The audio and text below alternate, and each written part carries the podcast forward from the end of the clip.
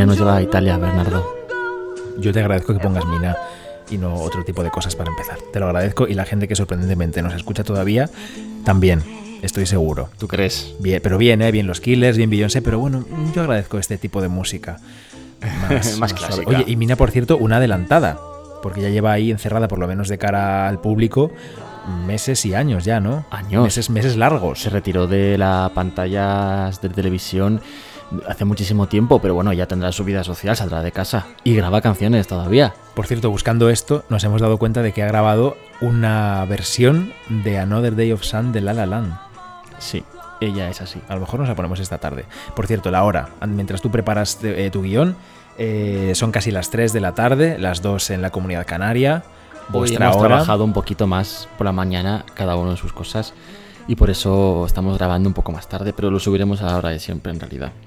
Eh, oye, que esto era Mina, era un anno de amore, mm, porque... Ay, qué bonito el italiano en tus labios. Bueno, ya ves, sí, lo he hecho genial. En tu voz. porque, porque, porque, porque, bueno, que esto es Mina y que no es Luz Casal. Que en España yo creo que esta, esta canción se conoce más por Luz Casal, que la cantó para Tacones Lejanos. Que lo, Sí. lo- lo cantaba ahí Miguel Bosé ahí en, en escena.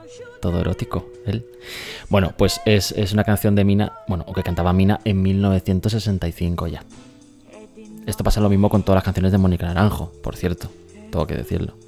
La gran mayoría de canciones de Mónica Naranjo son de Mina. Y ya está. Y podemos Por eso Mina puede retirarse de la vida pública y cantar cuando le apetece porque sigue cobrando ella, sigue haciendo caja. ya cobra de Mónica Naranjo. Bueno, eh, toda la intención ha sido elegir esta canción para acercarnos un poquito a Italia. Porque hoy teníamos muchas ganas de salir de estas cuatro paredes, ¿no? De Sí, viajar. llevamos bien esto del confinamiento. ¿eh? Estamos, bien. estamos confinados. No nos hemos presentado tampoco. Yo soy Bernardo Pajares, tú eres Juan Rasanz. Estamos confinados, como toda España, y, y como próximamente estaréis los que todavía no lo estáis. Se lleva bien, lo llevamos bien. Nosotros, por suerte, lo llevamos bien. Eh, pero bueno, eh, son ya unos días y bueno, las horas van pasando y nos viene muy bien grabar este podcast porque nos mantiene ocupados, nos mantiene la mente ocupada, nos enviáis mensajes, nos mandáis mucho cariño y os lo agradecemos.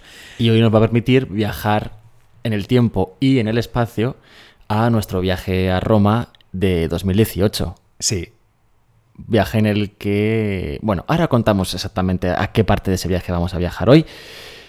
Pero primero querías hablar de nuestros seguidores, ¿no, Bernardo? sí, quería mencionar eh, que, Que hay gente que nos ha escrito y nos ha dicho cositas. Sí. Quiero mandarle un beso a Tere, Biscuit Caribut en Instagram, que escucha Arte Compacto desde los inicios de Arte Compacto, cuando era un podcast que se grababa con un portátil y sonaba peor de lo que suena ahora. Eh, también quiero mandarle un beso a Bea Carderera, compañera, a Mr. Museologist, que nos escucha desde Argentina, a Carlos Luengo, arroba carlgl en Instagram, y a Raúl Gous, Raúl Goes en Instagram, Raúl Gous, vamos, que, que nos ha sugerido el tema de hoy. Que Está ahora parecido lo- un ahora poco. vamos a ¿Puedo, decir. puedo saludar a mi madre también? no, porque no nos escucha. Creí que ibas a decir un podcast que estoy escuchando mucho estos días que se llama Puedo hablar, que es muy gracioso. Eh, buscadlo si no lo tenéis controlado porque es la leche y cada dos por tres dicen el nombre del podcast, que es Puedo hablar. Venga, dale. ¿Qué vas a decir tú? Bueno, no, iba a decir que mi madre no nos escucha y que no puedo saludarla. Ah, ya está. Y que, no, pues eso, tú has saludado a muchísima gente ya. Yo creo que a todos los que yo tenía que, que nombrar. Bueno, me ha gustado mucho el mensaje que nos ha enviado Fran Rush. Ah, sí. A ver, léelo porque yo no, no lo he leído. Dice, he llegado al final del de Caravaggio que me ha encantado y el de Artemisia lo acabo de escuchar. Me ha flipado también porque no la conocía. En general no sé mucho de arte. Historia del arte era mi carrera hobby pendiente. Bueno, esto de hobby. mm. Y se agradece en general el podcast entero. Entiendo lo de hobby porque, en- en- porque él tendrá su profesión ya, Fran Rush, y mm, pensará en hacer historia, historia del arte como un complemento, porque le apetece, como hobby. Sí, es verdad. Nadie estudia arquitectura como complemento. Aunque a mí me gustaría, en realidad. Pues mira. Bueno, yo estoy haciendo historia del arte ahora. No sé si como hobby o porque me parece importante eh, tener esa formación, porque tengo lagunas que tú suples. Bueno, hijo. Que tú rellenas. que yo estoy buscando un, comentario que nos han dejado en Evox, pero no sé cómo se ah, hace. ostras. Esto ha sido ahora, justo antes de empezar a grabar. Me has dejado sordo. Perdón, perdón. Mira, está aquí. Ahí lo tienes. Mira, Jaime Gallangos. Es muy fuerte este comentario, ¿eh? Nos ha sorprendido mucho. Muy fuerte. Hola, Jaime. Dice, muy bueno respecto al de Caravaggio, que yo flipo con que la gente haya escuchado entero el, este de Caravaggio. Bueno, Luis, nuestro vecino Luis, nos decía que media hora le parece poco, que tiene que ser un poquito más. Y de hecho, mira, el de Caravaggio era una hora, yo me quejaba y resulta que la gente lo está escuchando entero. Bueno, dice, muy bueno. Ya hace un tiempo que los sigo y está genial que hayan regresado con esto. Hacen excelente pareja. Pareja. Bueno, muchas gracias. Bien. Soy un cura chileno y estos días los escucho desde mi cuarentena que me tocó en Alemania. Un abrazo. Hace mucho que no estoy en el Prado. No podría decirles algún cuadro, pero me encantaría que pudiesen tomar alguna obra que ustedes elijan y que les hablase de la ternura. Un abrazo y sigan adelante con esta tremenda iniciativa. Pero bueno, un cura chileno desde Alemania. Hola. Fíjate qué variedad de qué variedad de gente nos escucha. Bueno, es tremendo. Yo estoy flipando. Me, me gusta mucho esto porque a veces en la radio echas de menos que los oyentes te digan dónde están, te digan en qué momento te escuchan y saber ¿no? qué pasa al otro lado, saber si hay alguien al otro lado. Y, me, de verdad, me encanta conocer esas historias de la gente que nos escucha. Ha tenido, ha tenido, que llegar el confinamiento para que esto nos pase, porque, bueno, lo hablábamos el otro día. Realmente ahora tenemos más eh, mensajes en general en nuestro móvil a lo largo del día, de amigos, de conocidos. Eh, la gente contesta más rápidamente a los mensajes que le mandas. Eh, bueno, claro, la gente está encerrada en su casa y, tiende a comunicarse más por, a través del móvil. Hay mucha gente que está en su casa solo.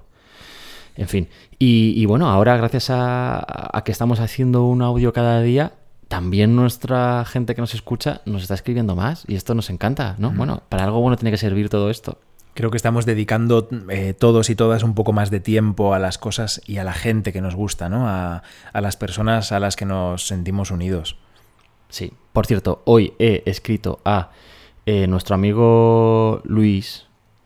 Eh, Luis Pentimento. Luis Pentimento en Instagram. Eso es.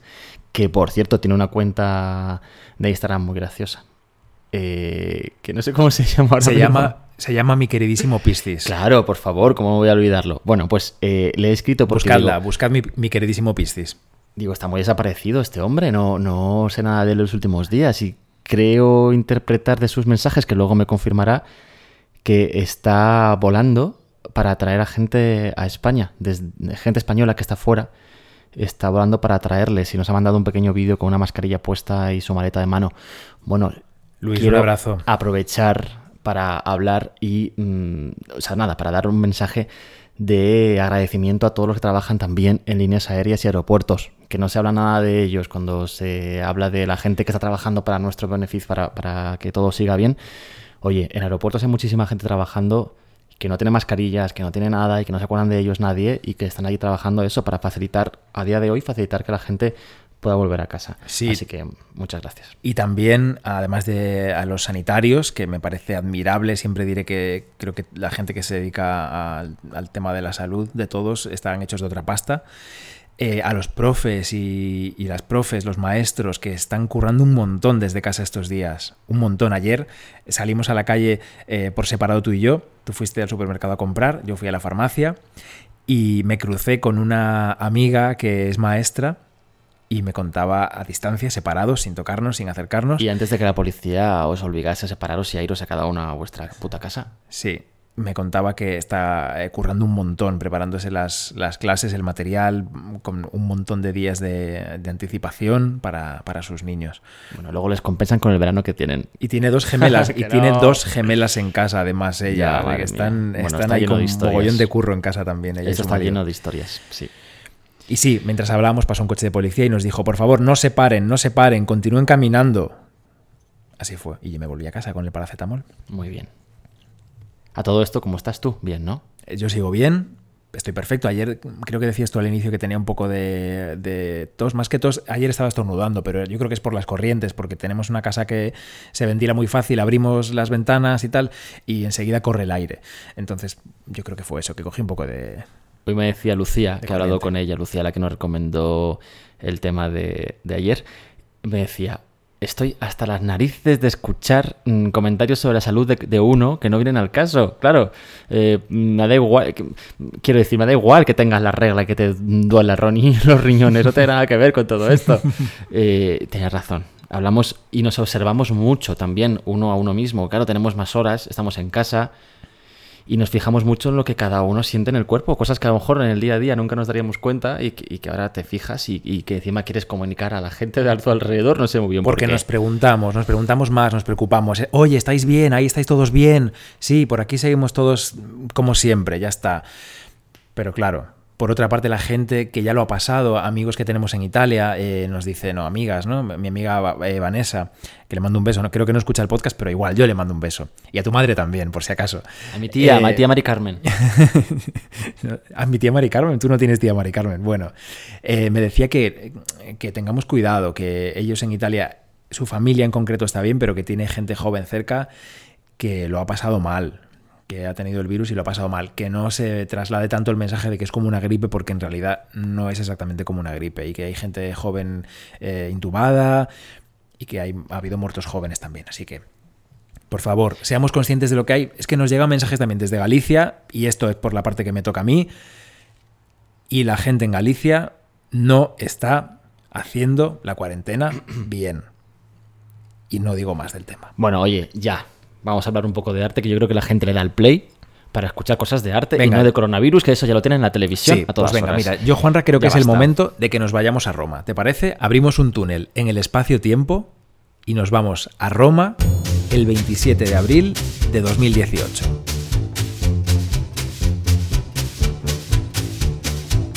Estamos delante de Vía Medici. Teníamos muy claro lo que veníamos a buscar hoy y lo hemos encontrado. Estamos muy contentos. Sí. Muy emocionados. Sí, es verdad. Veníamos buscando un lugar que nos recuerda irremediablemente a nuestra segunda casa, o más bien primera. Sí. Una Villa Medici, por cierto, que es- era Medici desde el 1576, año en que Fernando de Medici eh, la adquiere y la reforma completamente gracias a un encargo que le realiza al arquitecto Ammanati, que diseña esta nueva villa. Espectacular, ¿verdad? Espectacular. De hecho, la fachada principal de la villa, la que, da, la que se ve desde fuera, es muy discreta porque se pedía en ese momento por el Concilio de Trento que no se hiciera ostentación, pero la parte de dentro, la fachada interior, la que da al jardín precisamente, donde están esas serlianas que pintó Velázquez, es espectacular, con relieves clásicos y bueno, una maravilla con una parte del jardín además que está pensada para disfrutar de la fachada, sin flores y sin nada espectacular para que lo que hicieras desde allí fuese solo mirar a la fachada de atrás de la casa porque es maravillosa. Pues esos eran los Juan Ray Bernardo de 2018. Ahí sí que estaba yo alérgico perdido, madre mía, qué voz. Eso sí que era preocupante. Y yo estaba acelerado, estaba emocionado con lo que estábamos viviendo esos días en Roma, ese viaje idílico, porque además llevábamos muy poquito tiempo tú y yo juntos y estábamos en un, en un corazón todo el rato metidos. Yo creo que la gente que nos veía nos veía así y nosotros mismos también nos veíamos así. Sí, estábamos sentados en una cafetería eh, pegada a una calle que a su vez estaba rodeando la Villa Medici. Y, y fue un rato súper agradable. ¿Cómo fue ese día? ¿Tú te acuerdas? Porque mi memoria es terrible, mi memoria es muy selectiva. Y mm, lo que recuerdo de ese día es que habíamos eh, visto que se podía pasar a la Villa Medici de Roma, que está muy cerca de la escalinata de la Plaza de España, famosa, donde se hacen los desfiles y hacen conciertos y estas cosas, pero que había que pedir hora, que eso era la Academia de, de Francia en Roma y que no se podía hacer visita libre, que había que pedir hora, que había unas visitas guiadas. Entonces Pues yo, creo que, entramos... yo, creo- yo creo que sacamos de la, del bolsillo la acreditación del Museo del Prado o algo así. Fue Pero nos dijeron las- que no valía, Una ¿no? de las pocas veces que utilizamos esto como recurso. Bueno, a ver, sirvió para ablandar el corazón de la chica del mostrador y que nos metiese en un grupo que ya había empezado, si no me equivoco. No, porque nos hizo esperar. Recuerdo que nos dijo, esperad aquí un momentito. Ah, bueno, bueno, esperad fuimos- aquí, hay un grupo en francés, eso lo recuerdo muy bien. La visita guiada es en francés y empieza dentro de un rato. Juanra Sí. me ha quitado el boli porque estoy haciendo ruido con él. Pues sí, bastante. Que luego te metes conmigo porque hago ruido al respirar. bueno, pues sí, pues sí, esperamos ese grupo de francés y, y empezamos con ellos la visita. Y esa, lo que decía el otro día, yo creo, una guía francesa bastante borde, nos fue explicando un poco el espacio, el edificio, como habéis escuchado, ya hemos hablado de él. Yo creo que era borde porque nosotros le habíamos dejado claro que no nos interesaba su visita guiada, que lo que queríamos era, no le hemos dicho, era ir al sitio en el que Velázquez había puesto el caballete para pintar las vistas del jardín de Villa Medici, que nos daba igual su visita guiada a la Academia de Francia en Roma. Entonces la señora dijo, bueno, pues os lo tenéis que comer igual, no podéis dejar el grupo, no podéis ir por vuestra cuenta y no os podéis parar a hacer fotos tampoco. Y nosotros, claro, pasamos de ella. Pasamos de lo que dijo y, bueno, lo que hicimos fue seguirla, pero solo a medias, Juanra. Bueno, es que se- eh, estaba empeñada en explicarnos eh, el artista bastante horrible, que estaba expuesta en el interior de la gruta precisamente. Sí, había en la gruta, era es lo que hay detrás de una de las serlianas que pintó Velázquez. Una sala dedicada a exposiciones temporales y había un artista contemporáneo allí, si recuerdo bien, ¿no? Del, Sí, del sí. siglo XX-XXI. No, no, de, de- de antes de ayer. Y, y era una cosa bastante horrible. Entonces queríamos aprovechar ese tiempo, ese tiempo en el que ella estaba explicando en francés, que ni tú ni yo hablamos, eh, esta exposición, para hacer fotos lo más parecidas posibles a los cuadros de Velázquez de estas serlianas. Sí. Además había una furgoneta de jardinero aparcada justo delante de Sí. esta serliana y tuvimos que esperar un poquito y tal. El caso es que la francesa no paraba de gritarnos todo el tiempo para que nos acercásemos a ella porque no podíamos separarnos del grupo. Fue así. Además es que uno disimulaba y se quedaba y el otro se iba. se iba con el móvil ahí. Pues sí. Y la francesa miraba en plan, no te vayas del grupo, que no, que te estoy viendo. Pero conseguimos Oye, las fotos. Conseguimos las fotos. Y oye, que has dicho que no hablamos francés. Yo hablo mi francés y que para eso he estudiado mis dos Es añitos o tres de francés. Entiendo más de lo que hablo. Pero yo la seguía, ¿eh? Yo seguía lo que decía ella de Amanati, de, Hombre, los, claro. de los relieves de la fachada interior de la Villa Medici, que eran espectaculares y todo esto. Otra cosa es que lo hable bien. Es que tú eres Pero me políglota. apaño, políglota. Bueno, soy bilingüe, gallego o español. Y bilingüe inglés-español. Bueno, eso, eso es muy complicado. Ser bilingüe inglés-español es muy difícil. Oye, gallego-español no, serás bilingüe gallego-castellano, ¿no? Gallego-castellano. Es que no voy a entrar ahí. Ahí no voy a entrar. bueno, ¿qué? Vale, sí, sí, sí. Vamos a centrarnos ya en los cuadros. Que la gente estará diciendo, madre mía, estos dos se va a la pinza hoy demasiado. Son dos pinturas pintadas por Velázquez, evidentemente, en esta Villa Medici de Roma. Miden cada uno de ellos, pues muy parecido, 48 por 42, 1. Espera que paso la página y te digo la medida del otro. ¿Pero lo podéis decir en francés? No, 44 por 38 el otro. De hecho, los números en francés es lo que peor se me daba. Yo hice un curso de A1 francés en verano, un verano, hace mucho, y yo llegaba tarde a clase a posta porque lo primero que hacía la profesora era repasar los números con una pelota que nos tiraba hinchable y cada uno que cogía el balón tenía que decir un número así aleatorio. Bueno, claro, eh, es que en, en los números en francés hay que sumar y restar para decirlos. A partir del 40. Ahí luego hay que quitarle no sé cuánto al siguiente para saber cuánto Sí, va a to- el, el 40 es 80 y luego el 50 es 90. Eso será 60. ¿no? No, Quatre 50, 40. ¿Eh? Ah, eso es 80, es verdad. Eso es 80, perdón. 80 es 80. Eh, 50 es 50. Sí. Bueno. 60, 70. Vale, da igual. Que has demostrado que eres Mi francés que maravilloso. no y que yo tenía mucho miedo a los números. Bueno, el caso, que ya he dicho lo que medían, que son, son pequeñitos, son casi iguales, aunque no sea exactamente la misma medida. Antes hemos leído un libro que no sé por qué decía que, que- que no son pareja estos cuadros, porque mm, eh, los consideraba el autor de ese libro que no eran pareja. Es- mira, esto lo dice este señor. Bueno, José Milicua, hombre, es José un grande. Milicua. Bueno, es un grande, pero yo creo que, bueno, que está clarísimo que sí son pareja. Es verdad que son unos cuadros que están muy, muy discutidos, que se ha escrito mucho sobre ellos y que se ha discutido sobre algunos aspectos de estos cuadros que luego vamos a ver. Antes de nada, decir que lo que los une principalmente, aparte de que son dos paisajes de una misma villa, de esta villa que estamos comentando, es que el elemento principal de estos cuadros son una serliana. Dos serlianas. Dos serlianas. Efectivamente. Porque es verdad que mm, si tú no sabes cómo es físicamente ese jardín, si tú no has estado ahí, puedes pensar que uno de ellos es un primer plano de la serliana abierta, de cerca, y el otro una vista más alejada de la serliana en la que aparece tapiada. Pero no es la misma serliana. Bueno, antes Son de dos. nada habrá que decir que es una serliana, antes de debatir Venga, sobre los cuadros y lo que se ve y lo que se dejase ver, de ver. Una serliana es una composición arquitectónica, es decir, unos elementos arquitectónicos ordenados de una manera determinada. Estos elementos son el central, un arco de medio punto, es decir, un vano rematado con un arco de medio punto en la parte superior, Sobre columnas, ¿no? bueno, o lo que sea, o pilastras o lo que tenga que ser. Y a cada lado de ese arco, dos vanos más, en esta vez, en esta ocasión, mm, adintelados. No redondito, sino recto. Eso es una serliana.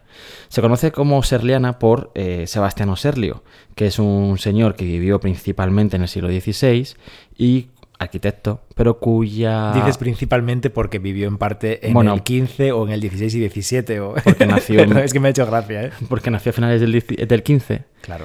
Eh, entonces, si digo solo 16, estoy mintiendo, pero principalmente es que la gran mayoría de los años de su vida son en el 16. ¿te parece? Es como si nosotros decimos que vivimos principalmente en el siglo XXI, pero nuestra infancia y adolescencia pasó en el 20. A no ser que mueras mañana de corona- coronavirus y entonces habrás vivido principalmente en el 20 porque has vivido menos tiempo en el 21. Bueno, Juanra, tú no quieres jugar con este tema. No, y claro, con pero- mi hipocondría. Bueno, el caso, que su principal aportación, la de Jacopo Serlio, fue una... Un, un- he, dicho, Ja- he dicho Jacopo y no es, Sebastiano Serlio. es que me lías, me lías ya con tal. Perdón, es que yo me voy por las ramas siempre. Es la publicación de un tratado de arquitectura, conocido como los siete libros de arquitectura, y que se fueron publicando en diferentes años del siglo XVI, y que, eh, ¿qué es un tratado de arquitectura? Bueno, es un, es un libro, básicamente, que estudia, analiza elementos arquitectónicos. En este caso, como son del Renacimiento, se basa principalmente en la recuperación de elementos de la antigüedad clásica para incorporarlo en el lenguaje de arquitectura del Renacimiento. Es probable que a Velázquez le llamase la atención este tipo de, de- de elemento arquitectónico porque no se usaba todavía mucho eh, en España. Eh, La entonces- serliana. la serliana, estamos hablando, sí. Bueno, además de que las serlianas son los elementos principales de, ambos cuadros, creo que conviene que en esta ocasión Bernardo saque y muestre su um, magnífica capacidad para describir cuadros y que nos digas qué más se ve en estos cuadros. Venga. Mi capacidad es bastante limitada, ¿eh? Ya viste también ayer leyendo el poema de Lope de Vega que no fue ninguna maravilla. Ese final ahí. Pero bueno, yo los describo si quieres, porque además habrá gente que no pueda tener los cuadros a mano para verlos, o gente eh, invidente, que también son muy oyentes de podcast. Eh, la Un gente saludo no para ver. todos los que están oyendo esto mientras friegan. Mientras tienden, Mientras barren. o mientras eh, están empezando a dormirse la siesta, que también es muy socorrido. Si te estás durmiendo la siesta, te despiertas y buscas el cuadro. Hombre, ya. Empezamos por la, por la vista en la que la serliana está tapiada, Sí. con unos tablones de madera. Hay una que efectivamente tiene, está de obras, ¿no? Eso es, la que está de obras, ¿vale? Eh, la vista más alejada. Esa serliana tiene delante a dos personas, a dos hombres, y uno de- están vestidos de marrón, con, llevan, los dos llevan sombrero, y uno de ellos lleva una vara en la mano, una vara que se suele identificar como una vara de medir. Y está mirando hacia, hacia, esa, hacia esa pared, hacia esa serliana en la pared. A la derecha hay una escultura, hay un nicho con una escultura clásica, que podría ser pues igual un Marte o un Hércules.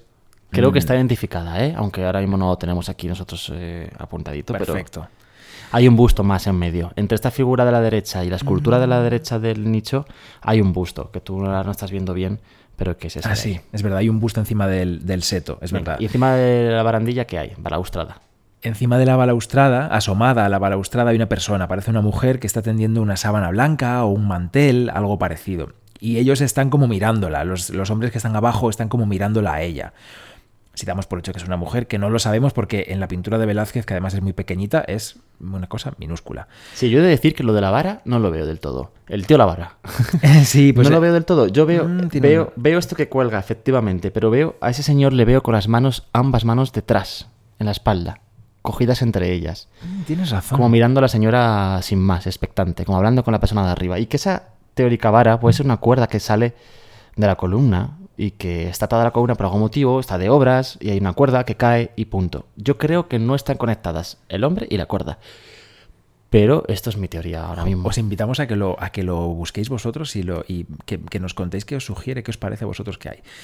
Lo importante de- del cuadro es eh, la luz que, que se filtra entre las hojas de los árboles que rodean y que están por encima de esa balaustrada, esos cipreses con esa luz anaranjada, dorada, detrás vemos que hay un, un cielo mm, bastante nublado, es una luz como de atardecer, ¿no? Como de antes de la puesta del sol y las hojas están ahí como moviéndose, parece que se intuye que hay un poco de viento, es, es un cuadro que tiene movimiento para mí, tiene como ese instante, ¿no? Para Es- mí, ¿eh? Para mí. Para mí, para mí. ¿Y el otro?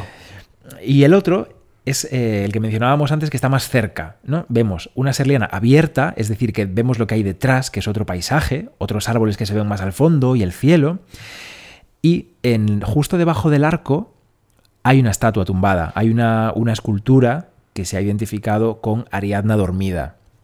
Y esa Ariadna sabemos que ahora ya no está allí, cuando nosotros fuimos no estaba ya allí, No, está los Uffizi en Florencia. Eso es, la podéis ver en los Uffizi en Florencia. Bueno, ahora no la podéis ver, pero la podéis ver cuando se puedan visitar los Uffizi de nuevo.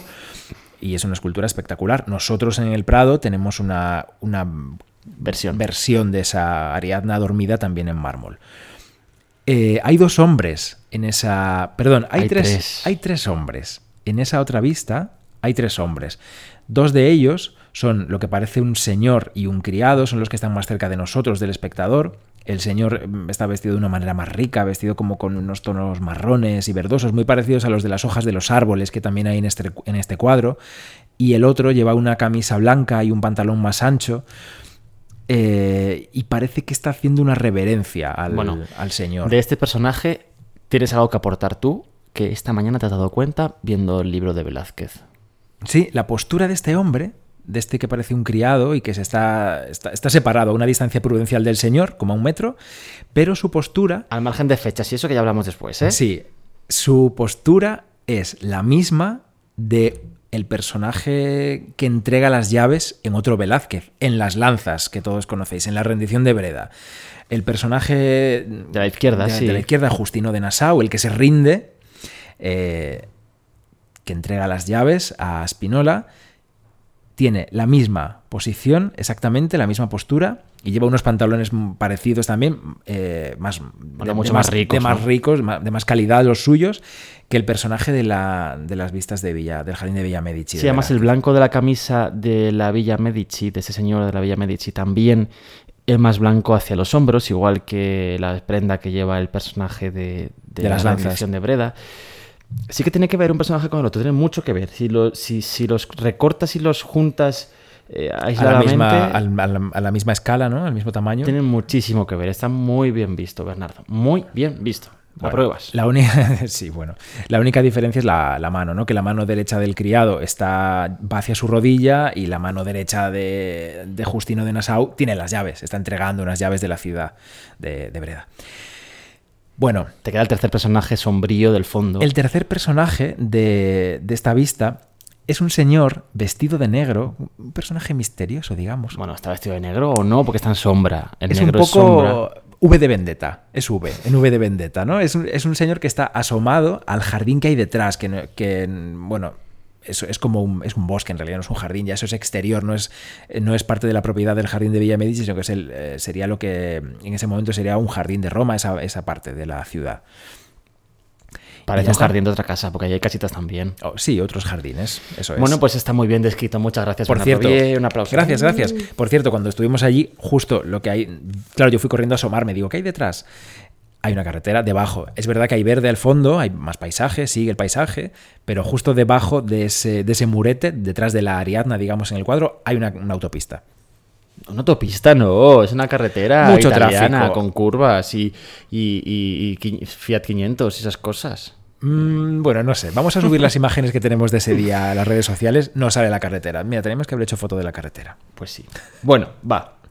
Vamos a hablar de ¿Qué viene ahora, Juan? tres cosas principales de estos cuadros, que ¿Cuáles son, son? como las cosas claves de estas obras.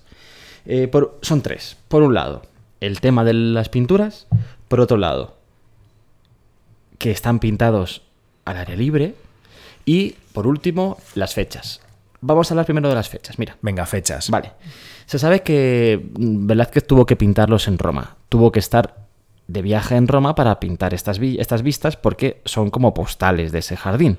Y no solamente en Roma, sino que tuvo que estar concretamente en la Villa Medici. Bien, Velázquez estuvo dos veces en Roma en toda su vida. Velázquez sabemos que es sevillano, que nace a finales del siglo XVI y que a principios del XVII, en 1620, se viene a Madrid para probar suerte en la corte con el rey Felipe IV, consigue toda la suerte del mundo y se Vaya, queda si como tiene suerte, si le va bien. se queda como pintor de corte. Bueno, pues eh, él viaja a Italia en dos ocasiones. La primera en 1629-30, que viaja por primera vez y por iniciativa por, o por, por- por consejo de Rubens, otro gran pintor del 17. Dime, dime. Iba a recomendar un libro. Se llama Velázquez y Rubens, Conversación en el Escorial, y es de Santiago Miralles Huete. Está bien documentado y creo que ayuda a ubicar este año de 1629 antes del viaje a Roma que tú contabas en el que coincidieron Velázquez y Rubens. Sí, porque lo que cuenta es una conversación entre ambos, ¿no? A Sí, mí me una parece conversación ficcionada. Mm, Sí, demasiado aficionada. Me parece que está muy traída al día de hoy, los tipos de palabras que utilizan, incluso, bueno, no sé, a mí no me convence, pero es una buena lectura, claro que sí, para tener, eh, para meterte un poquito en la época. El caso es que eh, Rubens, que está en Madrid porque él era diplomático y viaja a la corte de Felipe IV con sus funciones de diplomático, eh, para cumplir, digo, esas funciones, bueno, pues conoce a Velázquez aquí, un Velázquez todavía joven, y le dice, bueno, tío, tú pintas muy bien, eres un genio y vas a ser un recordado, pero igual deberías viajar a Italia, porque en Italia es donde eh, el conocimiento del arte eh, se va, se va a volcar sobre ti, te va, vas, a, vas a volver cambiado, vas a conocer la cuna del arte, el arte clásico, los grandes pintores del, del Renacimiento, vas a conocer las obras de Caravaggio, por ejemplo, en Roma. Y así lo hace, él se marcha a Roma. En este primer viaje, como digo, entre 1629 y 30. Después, mucho más tarde, volvería a Roma, ya en 1650. Bueno, pues bien, ambos viajes son las únicas posibilidades de fecha para la pintura de estos cuadros. Evidentemente, porque es cuando está en Roma. Se discute muchísimo entre los expertos si es de una fecha o es de la otra. Dime. Tenemos documentación sobre la, pri- sobre la teoría que sustenta el primer eh, viaje, que estos cuadros se pintaron en el primer viaje. Tenías una cita por aquí que me leíste antes. Sí, bueno, es que es- es- esa es la opción oficial del Museo del Prado a día de hoy, de Javier Portús, que es el jefe de la colección de pintura española del 17, y que cuelga en la página web del Prado y que se defiende en general a día de hoy que se pintaron en el primer viaje a Italia. Diréis, ¿tampoco es tan importante esto? Bueno, pues sí que lo es, porque mm, para que nos entendamos, si, fueron pintados en el primer viaje, su trascendencia en la historia del arte es aún mayor que si fueron pintados en el segundo. Parece una tontería, pero no lo es. En esos 20 años, entre 1630 y 1650, en Roma, se asentó la tradición, la costumbre de tomar apuntes del natural, de hacer dibujos e incluso pintar alguna pinturilla al aire libre en el paisaje. Entonces, si, si Velázquez los pintó en 1650, cuando llegó a Roma, lo que hizo fue, bueno, seguir un poco la tendencia que estaba surgiendo justo en ese momento en Roma. Entre pintores como, por ejemplo, Claudio de Lorena u otros. ¿Qué pasa? Que si lo hizo en el primero, es un momento en el que todavía esto no se hacía. Y esta es la trascendencia de la discusión. El hecho de que si se hizo en el primero como el Prado está sustentando y la mayoría de expertos hace, su obra es todavía más importante.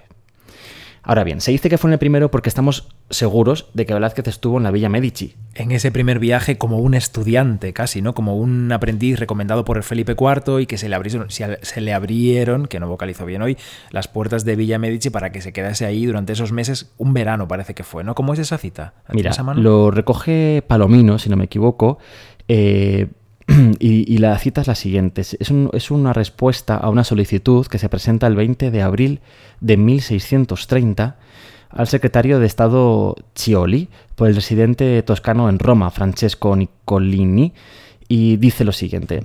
El señor conde de Monterrey quería que yo hiciese alojar en el jardín de la Trinidad de Monti a un pintor del rey venido aquí, que en los retratos del natural, según me dice, es muy exquisito, a fin de que pueda pasar todo el verano. Bueno, parece que estuvo allí en la Villa Medici, por tanto, en 1630 durante dos meses de verano.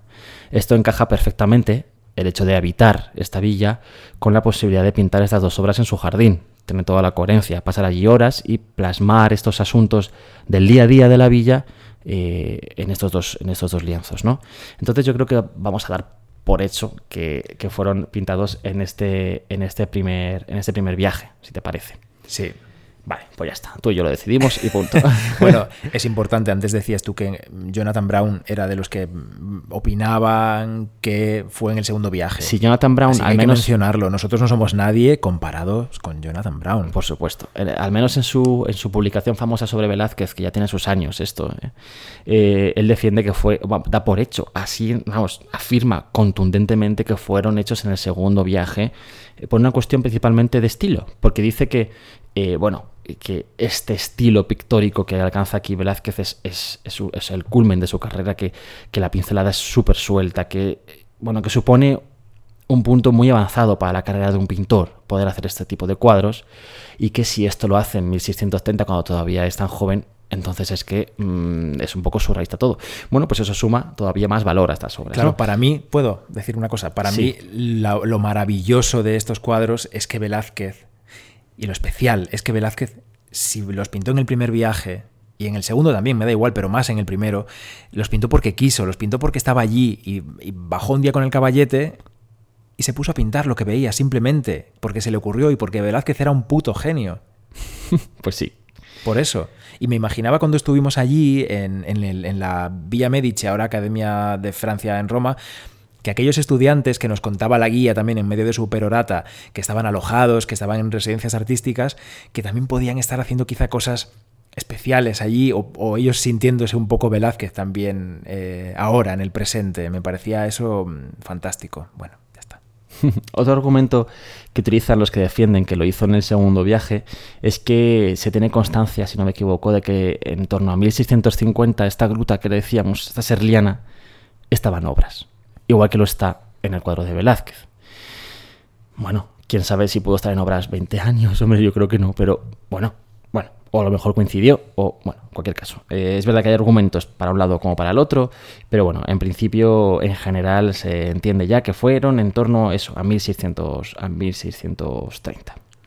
Ah, otra cosa que me ha dicho es que la base preparatoria de estos cuadros. la tierra de Sevilla. Bueno, sí, tierra de Sevilla. Eh, eh, a ver, los cuadros no se pintan sobre blanco en el siglo XVII, lo que se hacen es preparar ese lienzo, porque suelen ser telas incluso pues, que se utilizaban como manteles, tienen su textura, tienen incluso a veces tenían hasta su, hilo de diferente color por ahí metido, eh, se cubrían con una preparación de tierras o de cuestiones para prepararlos para aceptar perfectamente la técnica del óleo después encima de esta preparación. La preparación que utiliza Velázquez en Madrid y que utiliza también durante el tiempo en su viaje a Roma, por ejemplo, en los cuadros que pinta allí seguro, como la túnica de José o eh, la fragua de Vulcano, cuadros que pinta en Roma y de los que podríamos hablar algún día, y que además, por cierto, la fragua de Vulcano comparte sala 11 con estos cuadros en el Museo del Prado. Eh, bueno, pues esa preparación de esos cuadros es idéntica a la que tiene eh, estas bellas Medici.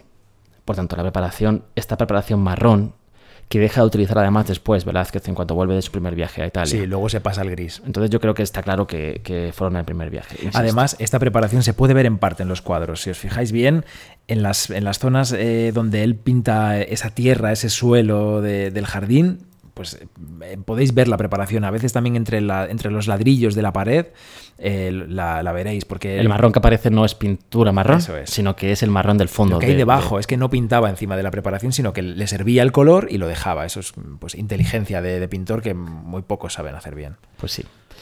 Bueno, eh, los otros dos temas que cuestiones que decíamos que eran importantes de esos cuadros. Por un lado, el tema, ¿no? El no tema. O no tema, lo que, lo que cuentan y no cuentan, ¿no? Claro, porque en el siglo XVII lo normal, vamos, lo generalizado absolutamente, es que los cuadros mm, tenían un tema, siempre tenían un tema narrativo, un argumento narrativo. El paisaje no era un, un, género que tuviese entidad suficiente por sí mismo. Los pintores no dedicaban tiempo a pintar solo paisaje. Claro, pero esto a la gente a lo mejor le, cuesta pensarlo, ¿no? Que no existía porque estamos acostumbrados a ver los paisajes de Van Gogh, los girasoles, a ver em, bodegones también, aunque los bodegones es, otro tema diferente. Estoy mezclando cosas, perdón, no, no. Voy a, paisajes, pues una, una marina, un paisaje campestre. Sí. Pues no existía esto, quieres decir. No, esto que, estás, esto que estás diciendo tú, perdón que me trabo, es más del 18, del 19, del 20. Es verdad que en el, bueno, en el siglo XVII los paisajes no se pintaban como tal, casi siempre, aunque la gran parte de un lienzo podía estar ocupado por un paisaje, ese cuadro solía tener un tema que justificaba la pintura. Es decir, por ejemplo, Carracci pinta eh, la huida a Egipto de, De la Virgen, la el Virgen niño. con Jesús y San José. Las figuras son minúsculas, tan pequeñitas como las de estos cuadros que estamos comentando hoy. Y todo lo, ocupa, lo que ocupa el resto del lienzo es paisaje. Pues se puede pensar que eso es un paisaje, pero en realidad no lo es, hay un argumento. Entonces, casi siempre en esta época los, los retratos, los paisajes tienen eso, lo que digo, un argumento, ya sea mitología o, o historia o lo que fuese. Pasa con Poussin también o con Claudio de Lorena. Exacto. Por ejemplo, el, embar- el embarco de Santa Paula romana en Ostia. Está Santa Paula eh, y están los personajitos muy pequeñitos en primer plano. Pero lo que importa es la luz, es, la arquitectura, es, es lo demás, el paisaje. Exacto. Esto es algo que sí que va a ocurrir mucho más tarde.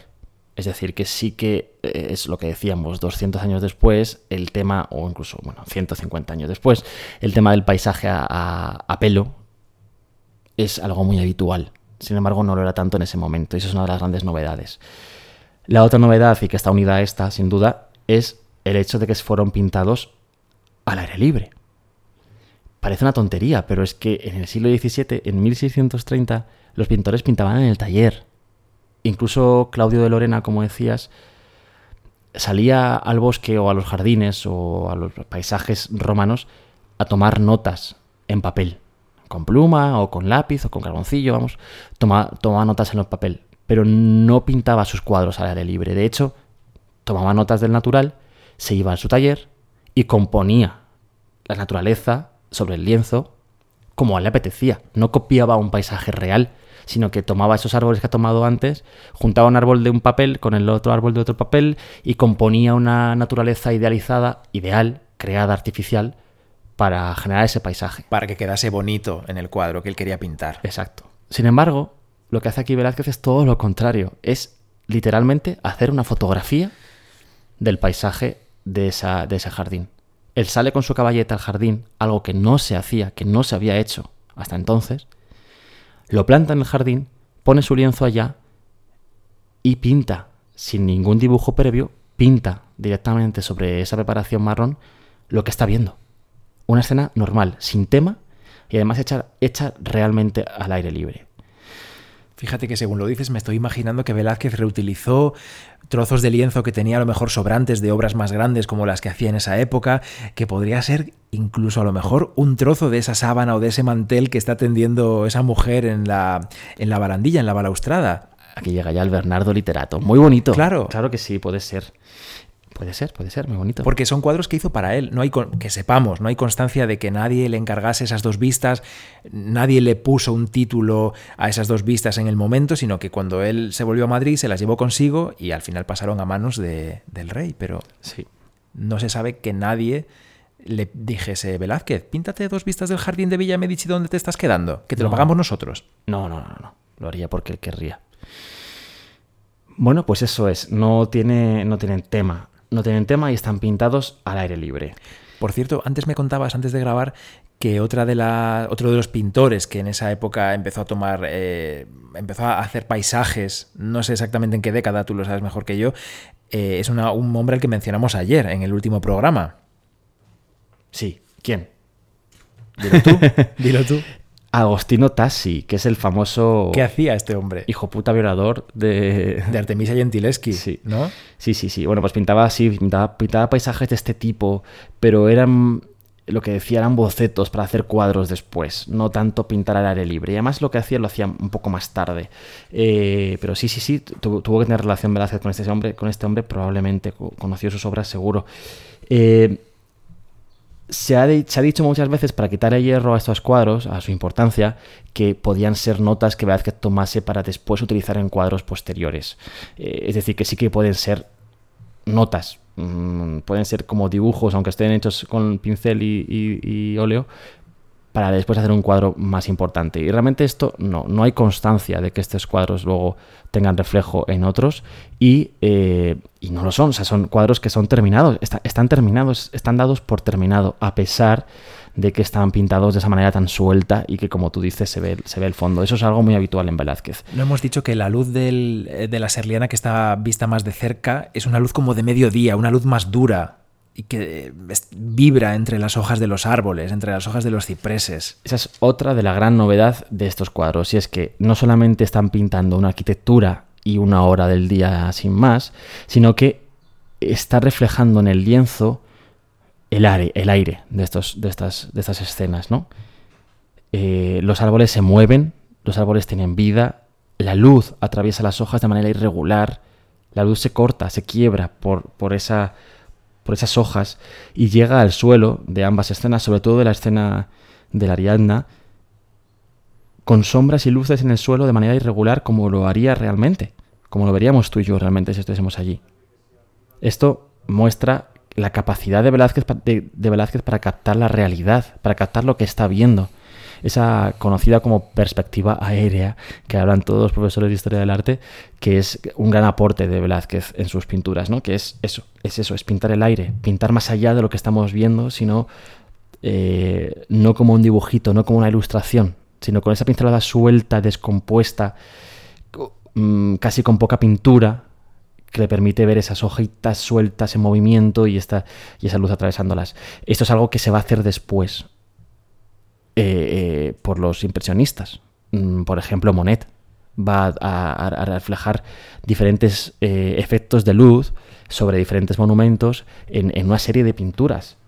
por ejemplo, la más famosa son las, sus vistas de la, de la Catedral de Rouen, que capta la hora, perdón, capta diferentes mm. horas cayendo la luz sobre esta, sobre esta iglesia, ¿no?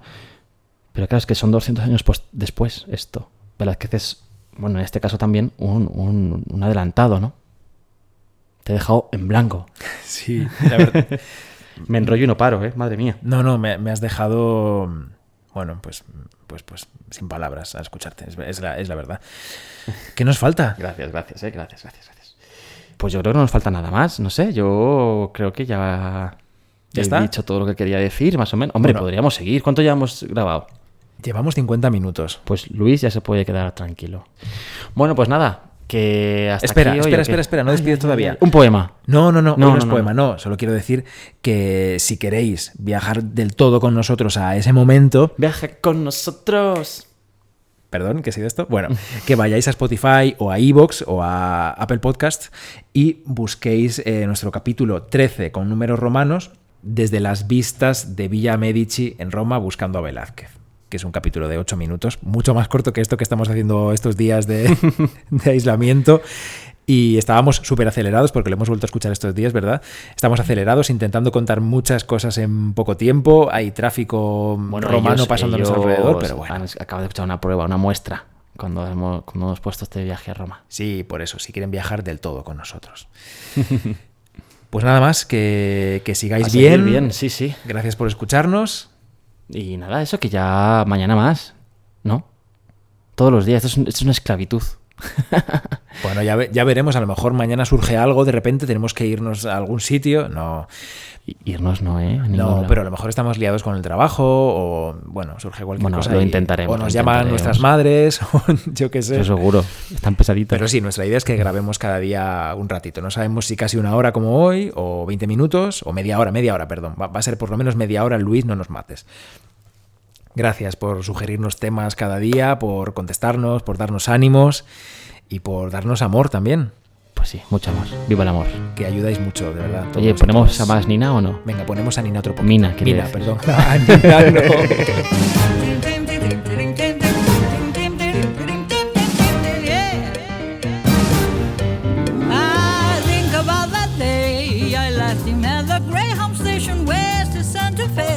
We were 17, but he was sweet and it was true. Delighted what I had to do. Cause I summer Sunday night we'd sink into our seats right at the dim all the lights. The technicolor world made out of music and machine. He'd call me to be on that screen. and leave inside its in. Cause maybe in that sleepy town he'll sit one day, the lights are down, he'll see my face and think of how he used to know me. Whoa. It's another day of